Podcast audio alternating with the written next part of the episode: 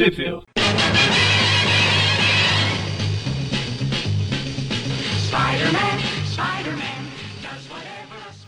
Bem-vindos a mais um Trip View Classic. Eu sou o Eric. Eu sou o João, Eu sou, tudo bom? eu sou o Gustavo e fazia tempo que eu se atropelava nas apresentações. Eu pensei antes de começar a falar assim, eu vou- vocês querem combinar a ordem? Eu falei, não, deixa, deixa atropelar. Muito bem. Aí o Eric E- só esperando o acidente de trânsito acontecer. Exatamente, pra filmar e, e subir pro Fail Army pra ganhar dinheiro. É, Bom, estamos aqui é, nesse primeiro Trip View Classic de vilão de 2024, né, colocando data aí no programa, pra falar sobre o mais um volume sobre o Dr. Octopus, né? Para quem não sabe, a gente normalmente, né, toda a primeira primeiro programa do mês a gente tira ali pra falar sobre revistas em que vilões do Homem-Aranha ou não só vilões, né? Às vezes a gente fala de algum personagem ali vinculado ao Homem-Aranha. Em revistas que não necessariamente tem o Homem-Aranha, né? Então gente- dessa forma a gente consegue acompanhar ali toda a trajetória daquele personagem quando ele não estava é, enfrentando o Homem-Aranha, etc. E esse, esse mês a gente inverteu um pouco a ordem aí, porque na primeira semana do ano acabou que é, não teve programa, né? Por causa do, do- enfim, das festas e viagens e etc. E agora seria mais um view da saga do clone, só que acaba que a gente ia publicar parte 1 de um arco e aí ia ter uma semana de pausa pro cast, depois uma semana pro view de vilão, pra depois continuar com o arco. Então a gente preferiu puxar o de vilão logo pra não, não embolar muito, né? É, então, hoje a gente vai falar. Assim, a gente vai comentar um pouquinho por alto de outras, mas a gente vai falar efetivamente de quatro revistas, né? É, Marvel Fanfare, números 23, 22 e 23, né? Que elas são ali de setembro e novembro de 85. É, e também das Guardians of the Galaxy 28 e 29, que são de setembro e outubro de 1992, né? Cinco anos depois aí. E, Gustavo, onde que saiu no Brasil isso aí? É, que maravilha, adoro fazer isso. Elas saíram em lugar nenhum.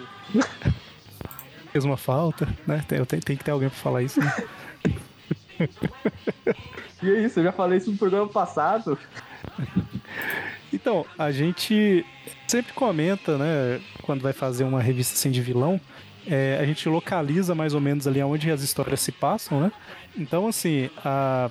então, assim, a gente já teve o volume 1 do Dr. Octopus, que foi até Fantastic Four 267, né? Que é aquela história em que o Reed Richards é, tenta recrutar o, o Octopus pra ajudar a Sue, porque ela... Enfim, ela vai ter um neném, tá com complicações, né? E aí, ô, Gustavo, você tava querendo comentar? Tecnicamente, a próxima revista Nossa. que o Octopus aparece é a 268. né? Sim, sim, é uma coisinha curta. Tipo, a sua ela perdeu o bebê nessa edição. Os cientistas estão lá procurando em quem botar a culpa, né? Obviamente a culpa é. Eu- do deixa, deixa, eu só, deixa eu só te interromper. Você falou, é uma coisinha curta, ela só perdeu uma criança. Aí o Otto, que obviamente não leva desaforo pra casa, tem um ataque, tudo, tenta atacar o pessoal. O Reed se mete no meio, intimida lá o Otto lá com os chifres dele, lá tudo, fala pra ele que agora isso não é culpa de ninguém, agora ele, que, agora ele vai voltar voluntariamente pra cadeia, senão ele tá ferrado na mão do Senhor Fantástico. O Otto só baixa a cabeça e fala sim, e volta pra cadeia, e é aí que acaba a história do Otto aí no Quarteto Fantástico. Exatamente. É uma- são umas cinco páginas mais ou menos aí nessa 268, que é Sim. o fechamento da 267, basicamente, né? É, e nessa época, se eu não tô enganado, é- é o Octopus ele tava naque, com aquele trauma do Homem-Aranha ainda, né? Ele via o Homem-Aranha, ele ficava com medo e tal, então. Sim, tava um ne- pouco nessa edição, o, nessa edição o John Byrne ele meio que tenta estabelecer que o Dr. Octopus ele age dessa maneira bizarra porque ele meio que tem dupla personalidade. Que o acidente meio que fez ele manifestar essa personalidade mais radical dele. E pensando bem, acho que isso explica muita coisa do que está acontecendo com o Otto nas edições atuais lá nos Estados Unidos, mas eu não vou me aprofundar porque é spoiler. Então, depois disso daí, a gente teve o Octopus aparecendo na Web of Spider-Man número 4 e 5. Historinha que a gente já comentou no Classic passado aí, então também tem isso do, do dele com medo do Homem-Aranha, né? Ele fazendo tratamento psicológico, psiquiátrico, sei lá. acho que é psiquiátrico. E, enfim, é, a gente começa aqui de fato agora com a primeira edição, né? Que são duas edições, na verdade, do programa, que é, são as Marvel Fanfare 22 e 23. Né? A... Pois é. e- Fala. Não, eu só ia comentar que é uma história do Homem de Ferro, né? Contra o Dr. Octopus. Exatamente. E Aí ela ela, é escrita pelo Roger McCase. Ah, pode... Não, pode falar. Eu Não, não, os é, é isso mesmo. É que eu ia, eu ia falar um uma curiosidade aí, né? Que era dos, dos créditos que Não, pode o Roger falar. Mackenzie escreveu, mas a arte como um todo, né? É arte, arte final, cores e etc. é do Ken Stacy. Que ele é. Assim, eu não sou versado em Ken Stacy, mas eu sei que é- ele é famoso por ter desenhado Astro Boy e outras histórias e tal, assim. Então ele é meio que um artista convidado na revista, né? Ele não era de fato. Cara, você. Cara, você não é versado em Stacy e se diz fã do Homem-Aranha, devolve seu crachá de fã. É, na verdade, eu acho que nem pronuncia Stacy, porque é S-T-E-A-C-Y. Eu não sei como é que pronuncia. João. Que é o Stacy com E antes do A. Se- Seria Stacy mesmo. Ah, então é isso aí, gente. Stacy. Porque esse, esse AE, esse EI, é essa mesma pronúncia de Ace. Então é Stacy, só que de um jeito mais, é- mais chique. É E, E-A. Sim. Stacy. Isso mesmo? É, então, assim, pelo. Eu dei uma pesquisada por alto, porque eu vi que a arte é bem diferente, né? É, pelo do padrão de, de quadrinhos, e é justamente, ele era um, um artista convidado, basicamente, né? É, então, é, como você disse aí, é uma história do Homem de Ferro, né? Basicamente, a, a- as indústrias Stark colocaram, foram contratadas para reforçar a, a segurança da Ilha Hiker, né? Com tecnologia etc. E, inclusive, a história começa com um dos acionistas indo lá ver, né? Ah, basicamente, indo lá visitar a obra, né? Do investimento dele. Só comentando rapidamente que ele parece uma versão careca de um certo ex-presidente de outro país. Ou seja, é exatamente ex- igual a esse ex-presidente de outro país, porque sabemos que ele usa peruca. Enfim. O cara, inclusive, já começa com palhaçada do Didi, tipo, ele tentando entrar pela porta, só que a porta é eletrificada e caindo no chão, né? É, olha só, segurança, é, prisão de segurança máxima e essa porta aberta, né? E era um campo de energia muito seguro, né? Muito seguro. Bom, mas eu só queria comentar que o Eric, o, o Eric aqui, ele me enganou, porque quando eles vão visitar as celas, a gente já vê outros vilões do Homem-Aranha aqui aparecendo. É verdade, né? Quando eles entram pra lá, a gente. É, já tem o, o Areia, o Electro, né? E o Gárgula Cinzento, que é vilão do Homem de Ferro, né? É a cota, né? Pra falar que é a revista do Homem de Ferro. É, e a gente sabe que, que esse é o melhor jeito de prender super vilão em, em gaiola de vidro. Exato. que isso? Você nunca assistiu o filme O Os Vingadores? É verdade, é verdade. Mas é interessante que o, o, o- cada cela tem uma tecnologia, né? Pra conter especificamente o poder de cada um ali e tal. É, E a do Otto, ela meio que não tem tecnologia nenhuma, porque tentáculos dele estão separados em outra gaiola, né? E eles estão meio que brilhando aqui por conta da radiação também, né? Exatamente, eles estão contidos ali, né? Porque tem aquele esquema que o Octopus tem um controle mental dos tentáculos, né? Ele consegue operá-los à distância.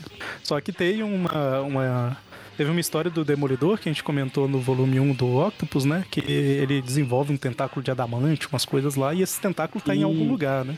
E a gente vê que o Sim, Octopus eles estão tá tentando, inclusive, destruir esses tentáculos, né? Exatamente. E só adiantando, eu sei que é bem diferente do padrão, mas eu vou te falar que eu gostei de ver um estilo de arte diferente assim nas revistas. É, às vezes. Cara, eu não só gostei do estilo de arte, eu gostei das cores que esse artista Exato. ele fez nessas edições. Eu achei maravilhoso. É lindo de ver, sério.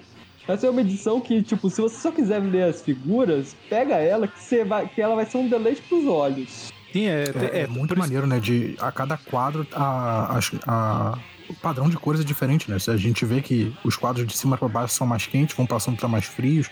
Alguns quadros são, são majoritariamente de uma cor só, outros quadros são de outra cor. Uns são roxos, aí logo em cima é, é laranja, mais abaixo são todos verdes. É bem, bem maneiro isso.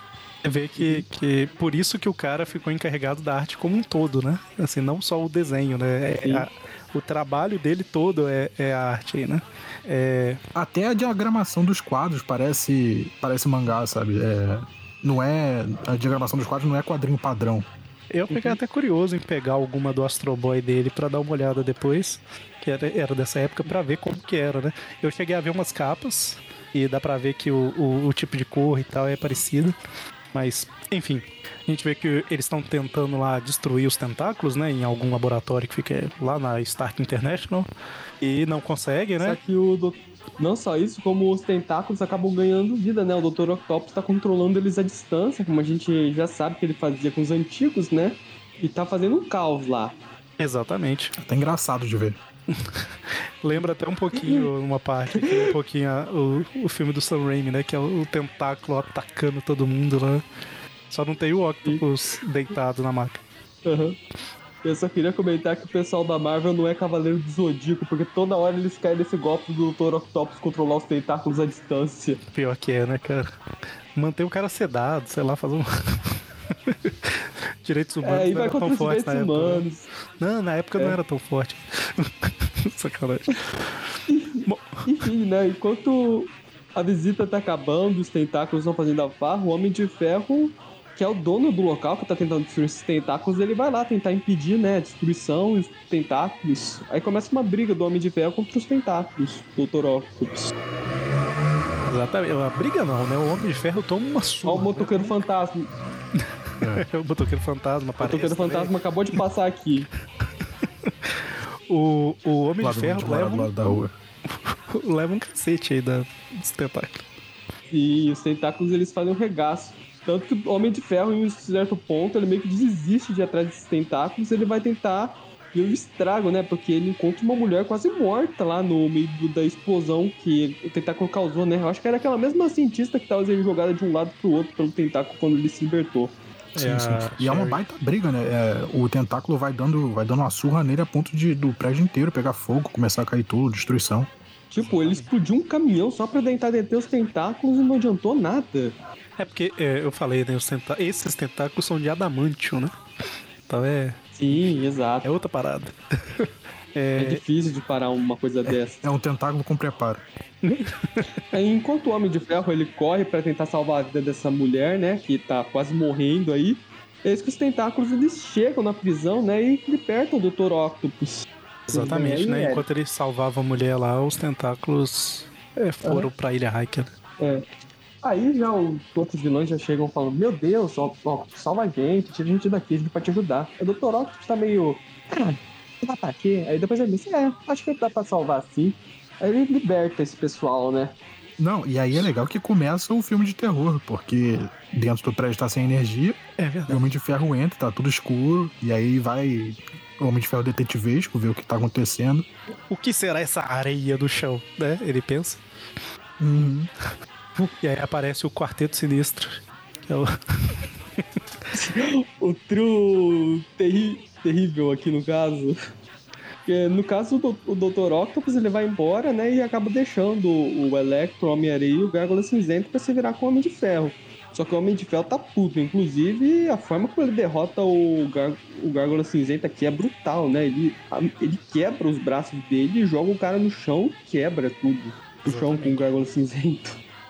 O Homem-Areia, ele acaba cometendo o erro de ir pra, pro banheiro da prisão e se agachar pra pegar um sabão, digo, fazer um buraco no teto, fazer água cair nele. Exatamente. E quando sobra só o Octopus, né? Aí nessa hora sim, o Octopus mete um cacete, arrebenta a armadura do Homem de Ferro toda. Algumas pessoas do, do isso a gente diz- gostam disso, né? Inclusive, é nessa cena que a gente descobre que, embora o Tony Stark seja playboy, filantropo, tudo, ele, na verdade, ele é o virgem de 40 anos, né? É Anos, o Tony anos Ramos 80, aqui que tá interpretando ele. anos 80 Exato. o, o peito peludo era sinal de, nossa, esse cara é maravilhoso, é galã. É, mudou, né? Hoje em dia não. Exato. O Eric ele até publicou essa imagem hoje no grupo lá do Aracnofan. Quem tava lá no grupo do WhatsApp sabe que dia a gente tá gravando. Exatamente, é porque eu achei a arte muito E- legal e, e o Octopus, cara, hoje em dia, sem chance do Octopus fazer qualquer coisa parecida com o Homem de Ferro. Mas o Homem de Ferro era muito bucha na época, né? Cara, eu vou falar que uns 10 anos atrás, não, 10 não, 15 anos atrás, eu lembro de uma história do Homem de Ferro com o Dr. Octopus. O Dr. Octopus fez o Homem de Ferro se ajoelhar pra ele, beijar a mão dele pra pedir pra ele não explodir a fábrica dele e matar centenas de pessoas. Cara, mas eles têm uma história. Vocês falaram isso do, do Homem de Ferro não ser tanta coisa. Ele é, ele exatamente não é tanta coisa que o Octopus ele nem coloca os tentáculos de adamantio. Ele coloca os tentáculos antigos e os tentáculos de adamantio continuam sozinhos. Sabe? Ele Sim, não precisou usar, não, não precisou vestir a arma cen- central da história. Agora o Dr. Octopus tá com oito tentáculos de polvo, né? Exatamente. E, e ele faz isso tudo enquanto tá fumando ainda. Ele acende um cigarro e faz isso tudo aí como de ferro. Bom, e aí ele foge, né? E o a Homem de termina com a, derrotado. Aham. Com a fuga gloriosa do Dr. Octopus da cadeia. Homem de Ferro sendo fotografado pelos paparazzis, mostrando o Homem de Ferro não sabe se depilar. Homem de Ferro tem medo de cera quente. Enfim, a edição termina com as manchetes aqui. O Tony Stark, obviamente, enchendo a cara, todo frustrado né, na cadeira. E, e Isso tem um impacto pro... maior porque, pra quem. Só queria comentar que isso tem um impacto maior na época, porque hoje em dia o Tony Stark é da Disney, mas na época ele era alcoólatra, então ele realmente voltar a beber é coisa séria. Exatamente. Não, e assim, é, tem tanto essa questão da derrota, quanto a Stark International ela é temporariamente fechada ainda, temporariamente assim, né? Ainda vai pro julgamento e tal, Uhum. mas ela é acusada, né? É, e essa revista, Sim. as Marvel Fanfare, normalmente, elas tinham uma história principal e outras histórias menores. A gente já comentou histórias menores dela, dela aqui, né? Só que essa, ao invés de ter histórias menores, tem alguns pin-ups do, do K-Stacy. Né? Então, só de curiosidade aí que eu tô comentando, né? Que é Conan, Sim, Hulk, vários pôsteres de heróis. Exato, é pin-up. Tem um do Homem-Aranha aqui, ó. Ah, verdade, tem o nome Aranha. É, eu falei pin-up, pra quem não sabe, é aquele É basicamente um- uma ilustração de uma página que, que vinha como extra nas revistas, né? É, antigamente era mais comum. E tem vários pin-ups aí. Bom, a gente vai Tem uma mostrando qual é o papel do Coisa na família do Quarteto Fantástico, ele é babá. Ah, babá. Bom, e a gente vai pra segunda história, né? A equipe criativa ela se mantém. E Uhum. A gente vê aí essa questão do, do álcool que você falou do Homem de Ferro, só que assim, ele meio que tá. Ele ainda tá resistindo um pouco, né? Ele não tá voltando a se entregar a bebida. É, co- como ele- Totalmente. exatamente. É. Porque o Homem de Ferro, enfim, né? Pra quem conhece, já, já teve situações pesadas aí com bebida. A edição começa com ele brindando, né, ao invencível Homem de Ferro, com a armadura dele toda arrebentada. Pô, e É. essa, essa, essa página da armadura quebrada e a gente vê por dentro como ela funciona e o peito, o, a- o peitoral, né, todo rasgado, caído na frente é muito legal, bem detalhado. E será que ela Sim. tem algum, algum ajuste pra ficar paradinha assim? Ou ele tem que, teve que ficar equilibrando ela até ela conseguir ficar em pé? Porque tá vendo? Ela é Ela de também- ferro, né? Não. Então é só botar em cima, em pé, né? Sim, é só equilibrar ela direitinho. É Na tipo verdade, um ela é feita de uma malha de ferro, né? Isso. Na verdade, ela é basicamente uma roupa de tecido, ela é uma malha de ferro, só que ele meio que polariza ela pra ela ficar dura e desse jeito. Ah, Então, basicamente, a armadura só tá assim porque tá ligada. Não tá com aquele suportezinho é, transparente de action figure segurando pelas costas, não. Entendi. Não, não. Aquele furinho nas costas pra base. É o suporte magnético. Qualquer coisa, pergunta pro Magneto, ele é o especialista no assunto. E aí tá tendo E várias é legal que a notícias, gente né? já corta pro noticiário, né? É, Isso. é legal ver É. essa parte da opinião pública sobre o Homem de Ferro. Até porque tá falando ali das indústrias Stark, porque, né, enfim, é, tá sendo fechada por negligência e etc. Enfim. Uhum. Enfim, né? O Homem de Ferro tá quase se entregando de novo a bebida. Enquanto ele veste a roupa e assiste esse noticiário, só descendo a lenha nele, falando que ele pode até perder né, o controle da empresa lá pro ex-presidente. Mas enfim, ele decidiu não se entregar e vemos ele voando de novo com o Homem de Ferro indo atrás do Dr. Octopus, né? Ele fez ajustes, né, na armadura, adaptou algumas coisas e, e vai testar, vamos dizer assim, a armadura. É, tem, Sim. tem todo ali o. O Homem de Ferro já provando nessa época que ele é o Batman da, da Marvel, né? Só com preparo. Bom, e aí tem toda a sequência lá de reunião de negócios da empresa e tal. Eu acho que não precisa detalhar muito, né? O, o- o julgamento lá sobre a empresa, né? Enfim. Aham. Enquanto isso, vamos pro metrô, né? Vemos o, um atrevido aqui batendo no informante favorito dele. O atrevido é muito bom, né? É engraçado que a hora que começou eu olhei, eu falei assim, olha só, tem um pôster no, no metrô falando, sei lá, veja um demolidor, alguma coisa assim.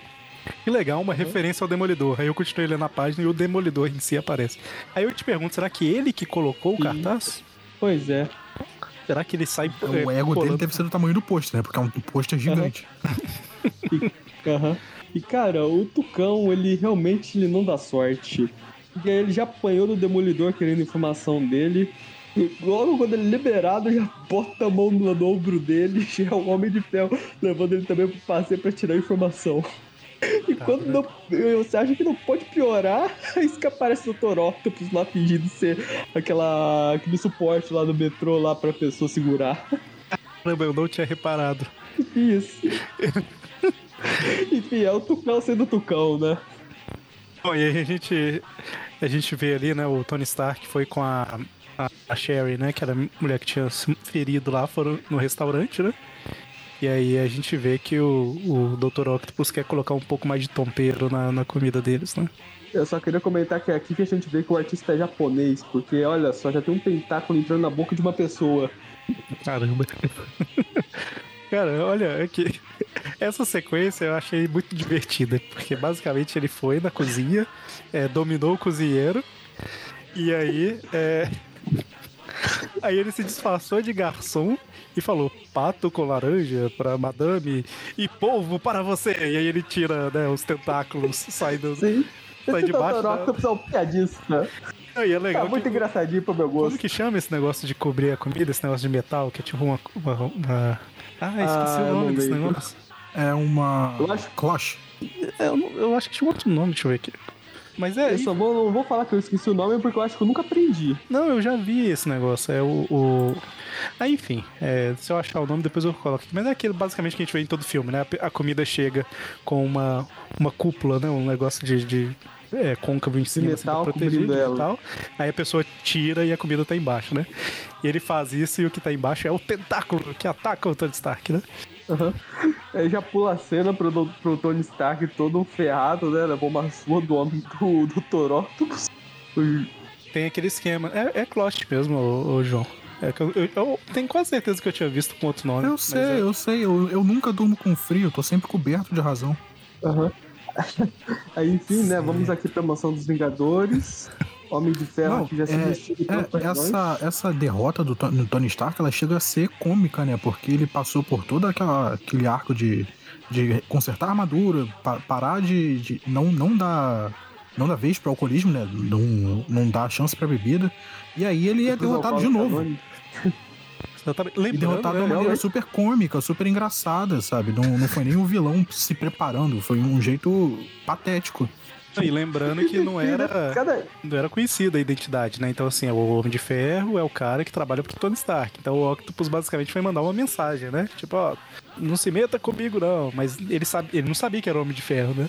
E aí, ou seja, ele, ele perdeu como Homem de Ferro e como Tony Stark.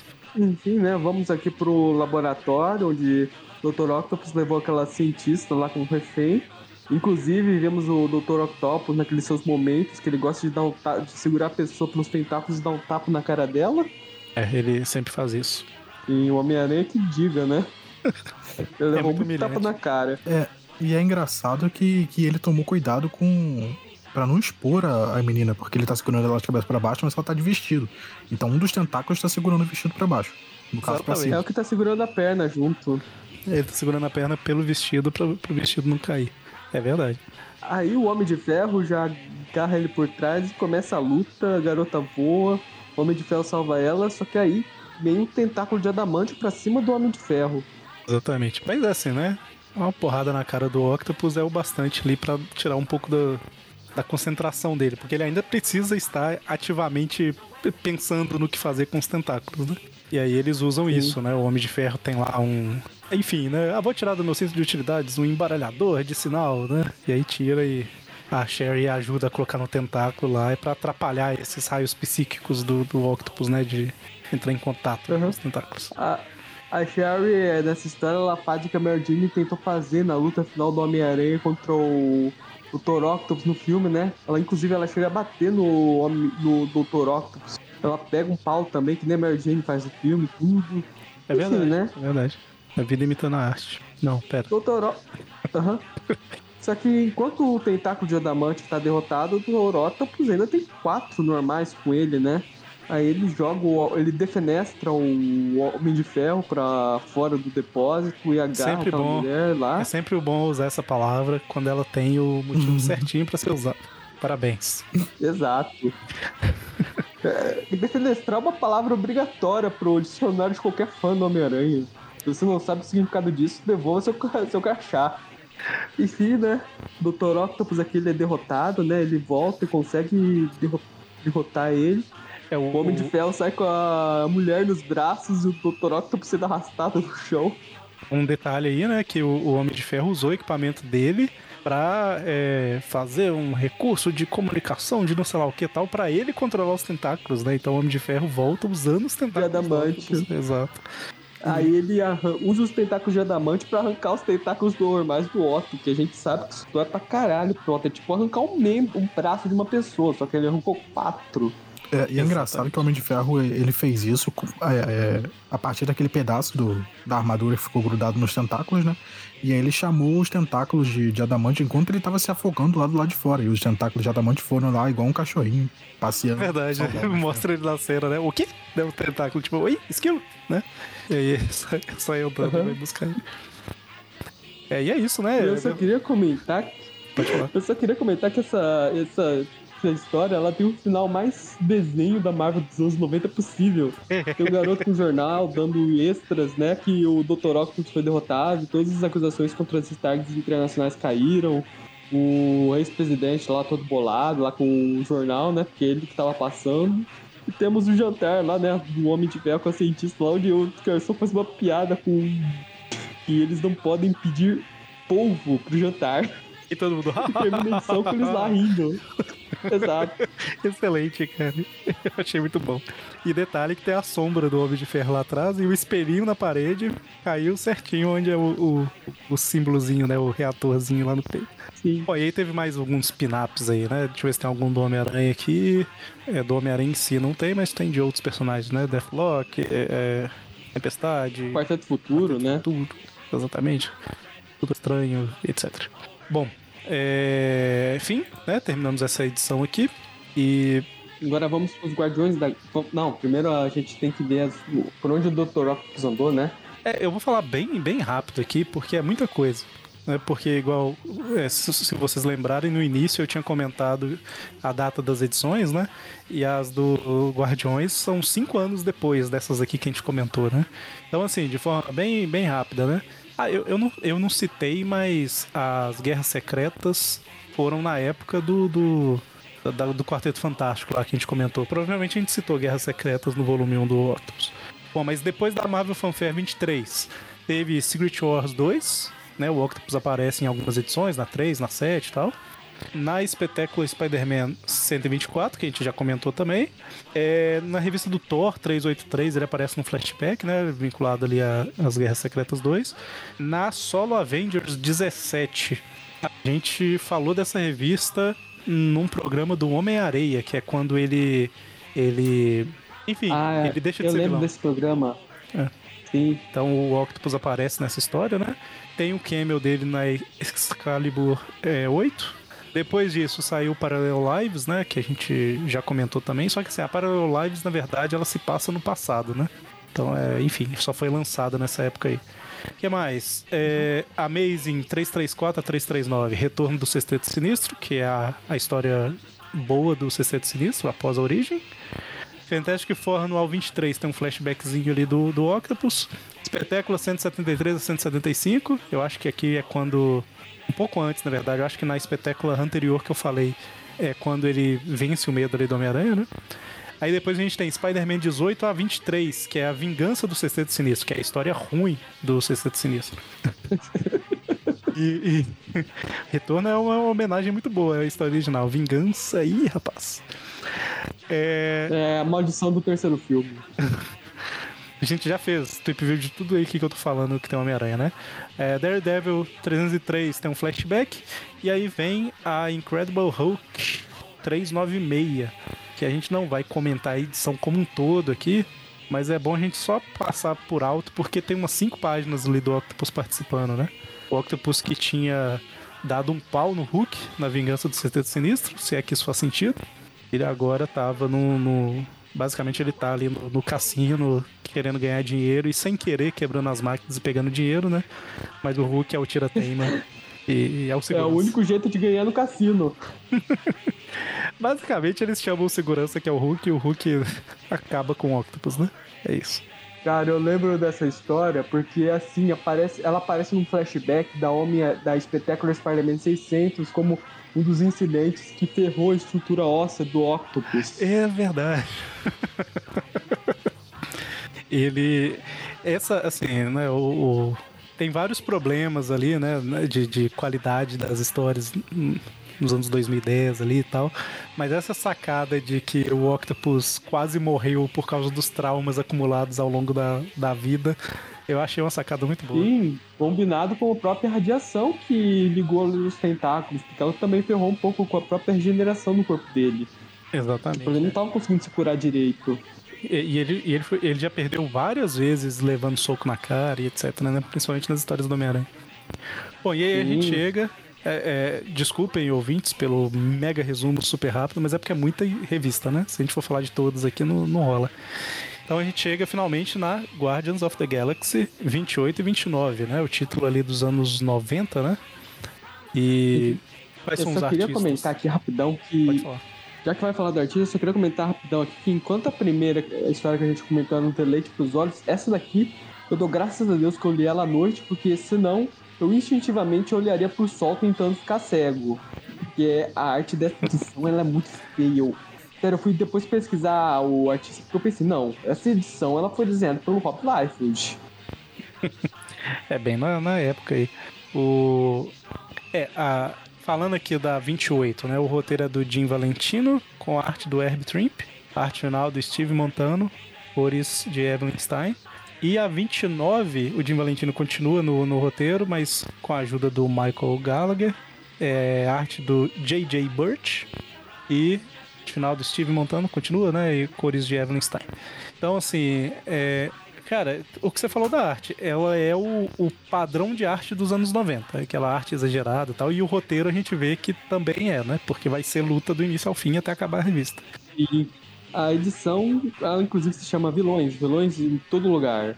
Exatamente. E a edição basicamente começa com o Dr. Octopus reunindo os vilões, né, para contar o plano dele.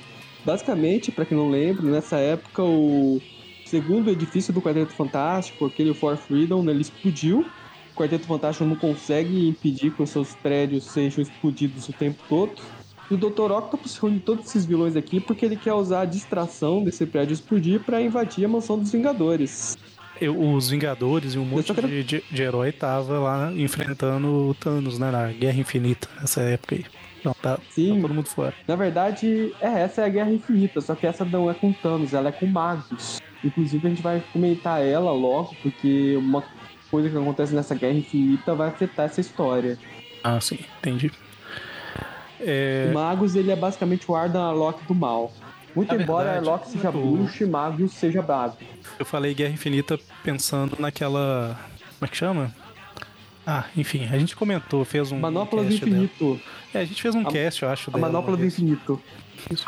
Sim, a Manopla do Infinito. É a história que o Thanos ele consegue as joias do infinito, tudo. Uhum. Essa é meio que a continuação dela lá que se Adam Arlok do mal, o Magus ele tenta obter as joias do infinito, se eu não me engano. Bom, mas aí basicamente a gente vê que o Octopus convocou vários vilões de primeira, muito bem desenhados, com músculos ultra realistas aí. É... Acho que a única que vale a pena comentar aqui em relação a vilões é a Titânia, que ela é meio relacionada ao Homem-Aranha, porque ela tem trauma do Homem-Aranha, né? Isso é tão anos 90 que, assim, o punho explosivo lá, você vê que o cara tem músculo no pescoço, aquela maluquice toda, né?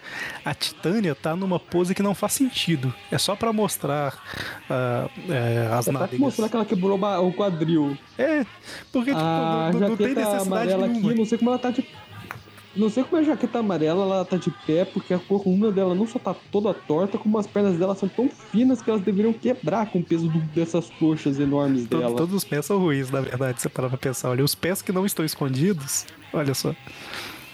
Exatamente olha, olha por isso que eu achei que era arte do Rob Liefeld. O, todo mundo que assistiu Deadpool 2 sabe que o Rob Liefeld não sabe desenhar pé o cara foi, ele foi desenhar o homem absorvente, ele começou tal, a hora que chegou na perna ele falou assim, ah, deixa esse trem pra lá, né? É que o homem absorvente, ele é daqueles que só malha a parte de cima, não malha a parte de baixo. Mas aí quem tá aí, né? É o Punho Explosivo, Titânia, Sinuca, meu Deus, que é só gente boa. Britadeira, é, jaqueta amarela e homem absorvente. Basicamente o Octopus tá falando isso que o- que o Gustavo falou, né? De vamos aproveitar que os Vingadores não estão lá pra invadir e pegar as tecnologias, etc. Né? Aham. Só que é, nesse momento, pro azar deles, a... quem tá indo visitar a mansão dos Vingadores, por causa da encrenca que tá acontecendo, é os Guardiões da Galáxia, mas não são os Guardiões da Galáxia do filme. São basicamente aqueles saqueadores que aparecem nos Guardiões da Galáxia, que são os Guardiões da. Galáxia do futuro. Exatamente. Não toca musiquinha, né, nada. Tem um- só um, um detalhe aqui antes da. É, é que assim, eu não queria ficar parando demais pra comentar, mas a página antes de aparecer os Guardiões da Galáxia, cara, primeiro que o Octopus tá aparecendo o pinguim do filme do Tim Burton. Sim, dessas. Antes ele, ele tava tipo o rei do crime, né? Ele tava bombado, só que com uma barriguinha, né? É, e que ele depois. virou totalmente Danny DeVito. E, e essa, essa, essa, o último quadrinho dele, ah, seus idiotas, seus to- tolos, etc. Assim, cara, que, que expressão maravilhosa. Mas basicamente ele, ele Tem reuniu essa sobrando nessa boca. Pois é. E ele reuniu essa galera porque ele fala que reunir o Sexteto Sinistro não deu certo, foi muito trabalho, justamente fazendo uma referência à vingança do Sexteto, Sinistro, né? Aham. Ele decidiu então reunir os Mestres do Mal, que são os, os sexteto sinistro dos Vingadores. E é isso aí que você falou, né? Tem os, os Guardiões da Galáxia aí do, do- futuro. Uhum. E, enfim, chega, eles Ele já chegam. começa apanhando do Chaves com um aspirador de pó. E quando o pessoal lá do Mestres do Mal, né? Eles chegam, o. Enfim, eles não encontram lugar vazio, né? Eles começam a, a lutar contra os Uhum. guardiões. E é isso, gente. Vai ser luta até terminar a revista agora. Exato, eles começam a se enfrentar, tudo.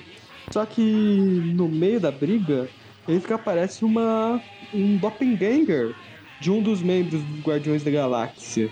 E isso É tem a ver com a Guerra Infinita, porque o Ma é que o Magus, ele basicamente usou uma magia lá pra criar doppelgangers de todos os heróis da Marvel. Inclusive, uma dessas doppelgangers, ela entrou pra galeria de vilões do Homem-Aranha justamente como contraparte aranha, né? O doppelganger. Exatamente, que a gente só chama de Doppelganger. Ah, não, o Everton não tá aqui, eu não preciso encher o saco dele com isso. Ele odeia que fala Doppelganger.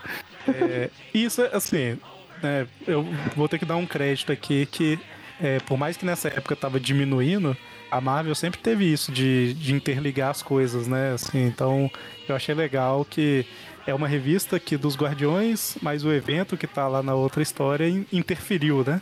Então é, é interessante quando acontecem umas coisas assim.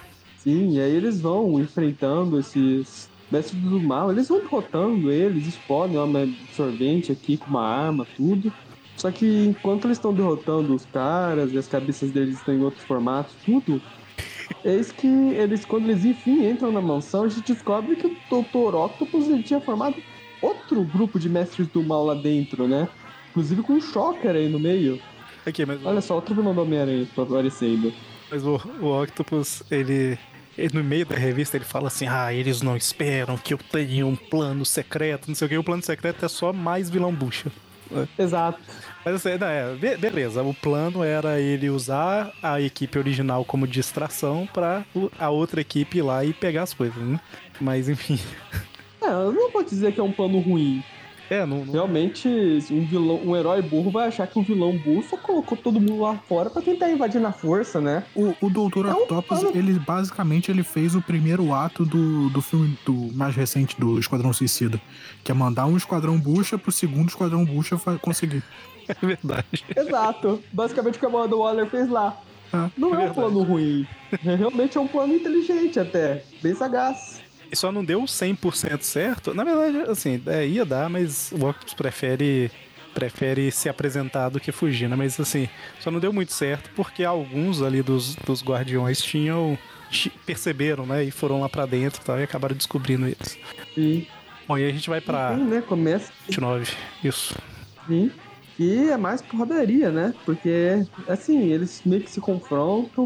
O Torótopos contando uma, uma vantagem, usando todo o seu conhecimento do dicionário pra xingar de maneira com bastante classe os Guardiões da Galáxia, né? Chamando eles de maturos, tudo.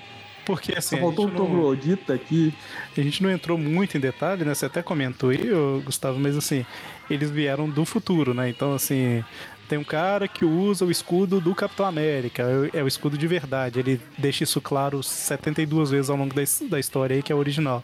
Mas, é, e aí ele, tipo assim, acha, o Octopus acha que é um cara imitando, né? Tipo, Então tem, por isso que ele despreza, né? E a gente não falou o nome dos, desses novos vilões, mas assim, tem o Shocker, né?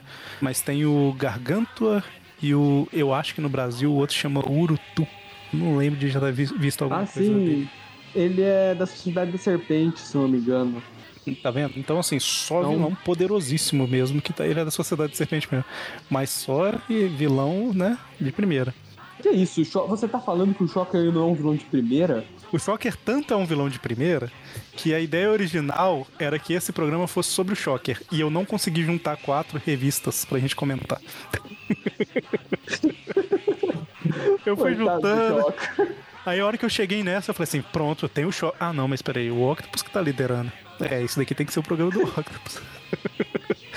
eu fui avançando, eu já tava chegando nas histórias de 99, 90, e- é, 98, 99. Eu falei assim: é, não, o Shocker não vai rolar um, um O Eric pra ele, não. ele ia chegar no arco. O Eric ele ia chegar no arco da Bismarck, que o Shocker ele vai pra. Ele se toca que todos os vilões estão em Nova York, mas não tem nenhum super vilão em Nova Jersey. Ele tenta virar o rei do crime de Nova Jersey. E a Kamala basicamente chuta ele de volta pra Nova York, literalmente. Vocês falaram aí do, do, do cara da Sociedade da Serpente. Eu sempre acho que a Sociedade da Serpente são, tipo, seis rei cobras. Porque eu só sei que tem um rei cobra e eu não sei qual é, e eu acho que todos são rei cobra. Rei Cobra, o O príncipe Rei Cobra é o- justamente o membro da Sociedade da Serpente que mais enfrentou o Homem-Aranha. Ele era o contorcionista. É o cara que pode se contorcer. Bom, mas aí é, eles lutam bastante, eles até que estão se saindo bem aí contra os guardiões, né? Esses outros, outros vilões.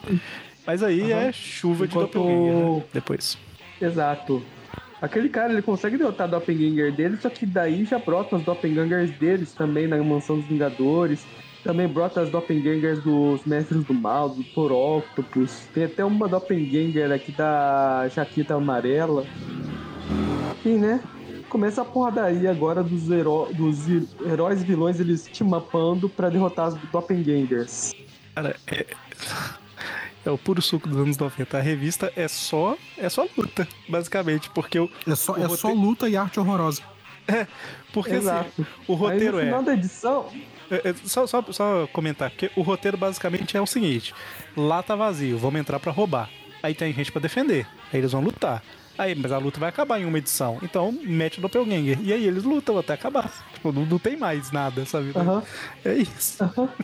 Aí, aí só pra finalizar a edição, acontece que no final, depois de te mapar, literalmente todo mundo fica amiguinho e os eh, vilões decidem perseguir o Dr. Octopus, né? Eles se voltam contra ele e só terminam com o Dr. Octopus tendo que fugir dos próprios vilões que ele reuniu. É porque eles, eles juntam forças pra enfrentar os Doppelganger, né? E aí, a hora que acabam de derrotar todo mundo, aí o Octopus fala assim: beleza, agora vamos continuar com o plano. E aí todo mundo, tipo assim, não, mas eles ajudaram a gente, né? Você que vai, vai fugir agora, né? É isso, essa é, é as regras do Ultimato, Dr. Octopus. Quando a gente te mapa, a gente vira amiguinho automaticamente. Eu já até adicionei eles aqui no meu Facebook, no Instagram. Cara, e é, e é isso. Termina com o Octopus falando: Não, não, não, pera, pera, veja bem, não, não, não é isso, socorro, né? E sai fugindo. Foge, é isso aí. Palhaçada, mas. Enfim, agora eu- acho que é a hora das, da- das conclusões, das notas, né? É, não, e aí só pra finalizar, o Jarvis, ele pega três, quatro vassouras pra limpar a, a bagunça no prédio. Exato. Não subestime o Jarvis, ele é o único a pessoa que conseguiu sobreviver à viúva negra conhecida como Tia May. ele namorou ela sem morrer. Tá vendo só? É verdade, cara, todo mundo morre. Olha só, fica aí. Bom, tanto que depois da história Trouble lá, o pai do Peter também morreu, mas a gente não fala sobre isso. Exato. O- O tio ele só foi o que demorou mais. é curioso que em algum momento a gente tem que fazer view de Trouble, né? Essa hora vai chegar. Cara, esse eu vou querer participar. Eu vou querer participar desse. Eu faço questão de estar lá. O problema é que a gente não é. Tipo, esse pegados pretéritos. O problema de Trouble, né, que não, não existe o público, né? Porque assim, para quem não sabe, era uma revista feita pro público adolescente feminino.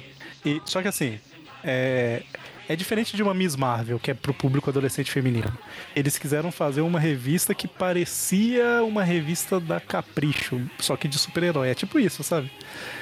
Então é. Enfim, é, tá, não sei, tá tudo esquisito. É... Torço muito para aquele, aquele vazamento de uns anos atrás da Sony do filme da Tia May realmente acontecer, esse filme da Tia May. Aí a gente vai ter um motivo para falar dessa história. e, quem tá ouvindo e não sabe do que, que a gente tá falando, é, não, não vamos entrar em detalhe, não. Pesquisa aí o que é Trouble por sua conta e risco. Aguardem que o Tup View já tá marcado. Um dia a gente vai fazer um programa disso, com certeza. Temos o Miss Trouble, né? Cada programa vai ser uma edição, né? Bom, é, então... Episódios de duas ou três horas. Então, vamos. A, a, gente vai fazer como? A gente vai dar uma nota só pra tudo? Vai dar uma, uma nota pra, pra fanfare e outra pra, pra Guardiões? Isso, uma pra fanfare e outra pra, pro Guardiões. É, é, bom, vou começar aqui. É, a fanfare, eu gostei bastante da arte, igual eu deixei claro enquanto a gente falava, né? É, e não só a arte, assim, eu gostei do roteiro da, da, revista também, sabe? Ele não é um roteiro muito complexo, mas. É, enfim, faz sentido. Tem um arco ali, tem o, o, herói sendo derrotado, juntando as forças, voltando. Né? Enfim, eu achei bem. Em resumo, eu achei a história bem fechadinha, sabe? Assim, bem contada. É, e a arte, ela pesa bastante aí. Então eu vou dar uma nota alta para ela, vou dar uma nota é, 8 pra essa história. E para Guardiões da Galáxia, de 8 para 10 precisa de 2, né? Então, peraí. É, Guardiões da Galáxia, é, é, eu não gostei da arte, como ficou claro, né? Ela é o extremo oposto da outra, vocês comentaram. É, o roteiro eu acho ele bem, é bem preguiçoso no final das contas, porque ele não tem bem uma história, né? Ele é só uma desculpa para brigar. Então eu não tenho muita paciência com essas histórias dos anos 90. Então só pelo Jarvis ter se preocupado em limpar tudo no final, eu vou dar uma nota 1 pra história. Beleza. Gustavo, você quer seguir ou vou eu? O socorro do Cara, Octopus rendeu aí a nota 1. Eu sempre penso que eu vou ser uma malvado do programa e sempre acaba sendo bonzinho. Mas enfim, vamos lá. A primeira história, Marvel Fanfare. A arte, ela realmente, a arte por si só já vale revista.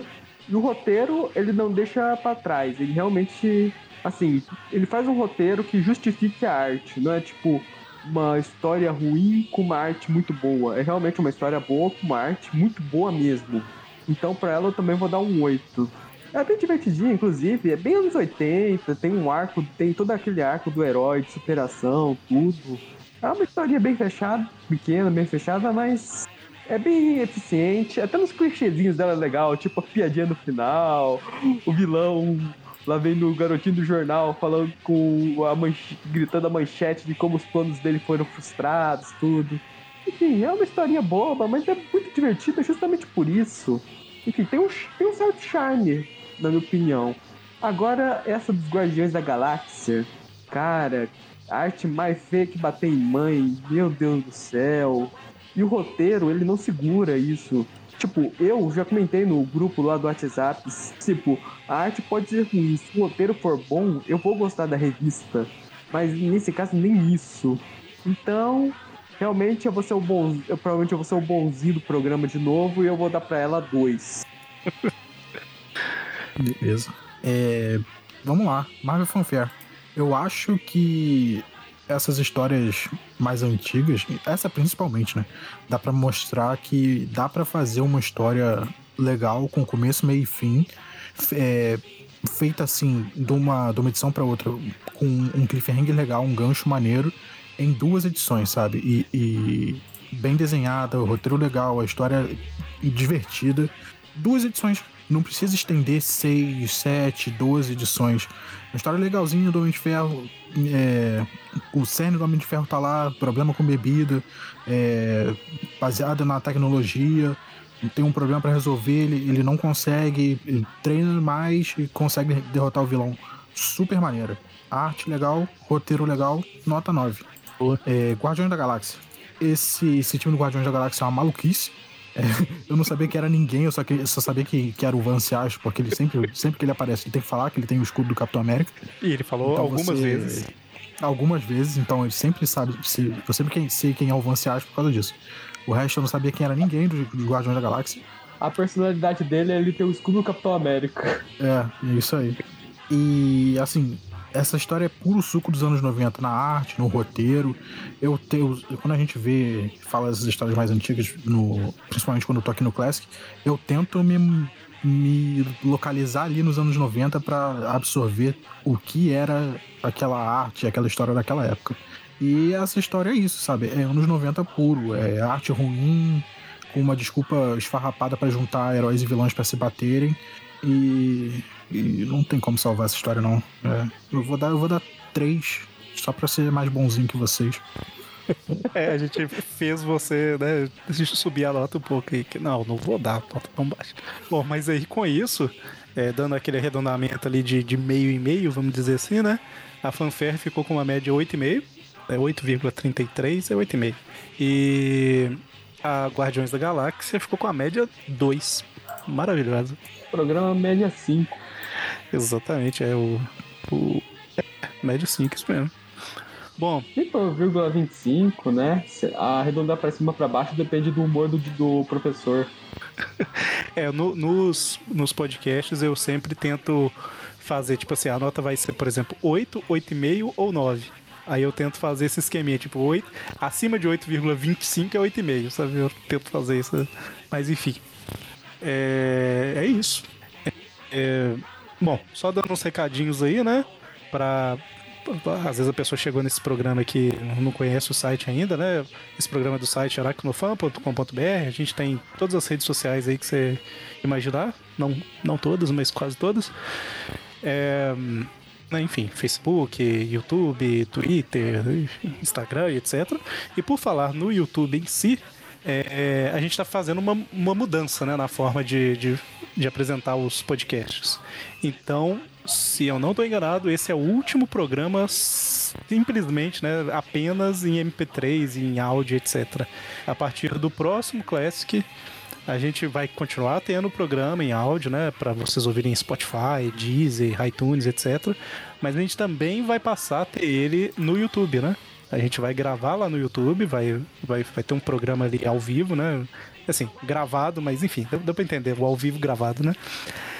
É, às vezes vai ser ao vivo de fato, vocês vão poder participar. E é, você vai poder acompanhar das duas maneiras, né? Tanto vendo a nossa cara ali falando mal dos anos 90, ou bem, né? No caso do, do João aí, dependendo da história, você gosta, né, João? Eu gosto. Não. E, mas também o MP3 continua aí, né? Então, é, se você ainda não é, é, inscrito lá no canal do, do YouTube, faça isso agora. Vou dar um minutinho aqui para você. Pronto, beleza. Então, todo mundo inscrito. Então é isso. E se você quiser apoiar o trabalho, né? É, a gente tem o padrim.com.br barra aracnofan em que você pode contribuir com algum valor financeiro ali para ajudar a manter o site e projetos como esse do YouTube, por exemplo. Né? Certo? Algo mais? Não, é isso. É isso. É isso. Nos veremos cara a cara agora. Exatamente. Então, até a próxima. Falou. Falou, tchau. até mais. Tchau, tchau, gente. Boa noite. Música do espetáculo Spider-Man, porque eu cantarolei ela no programa.